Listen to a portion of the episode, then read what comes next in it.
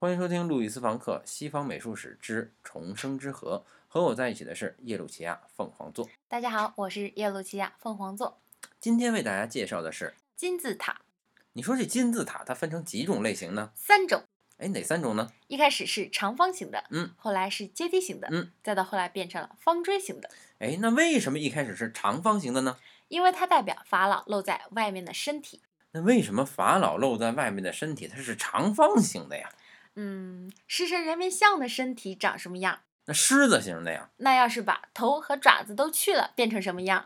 长方形的呀，所以狮身人面像代表法老，啊，长方形金字塔就代表法老的身体。那为什么要把这个头跟爪子都去了啊？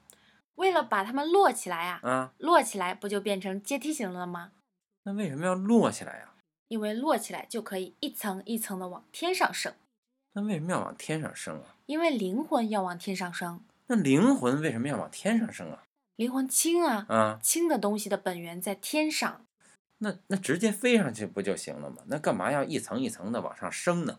灵魂要一层一层的进化才能变轻。 so 嘎，哎，那为什么后来它又演变成了这个方锥形的了呢？你想想，层数变得越来越多，那不就变成了方锥形的了吗？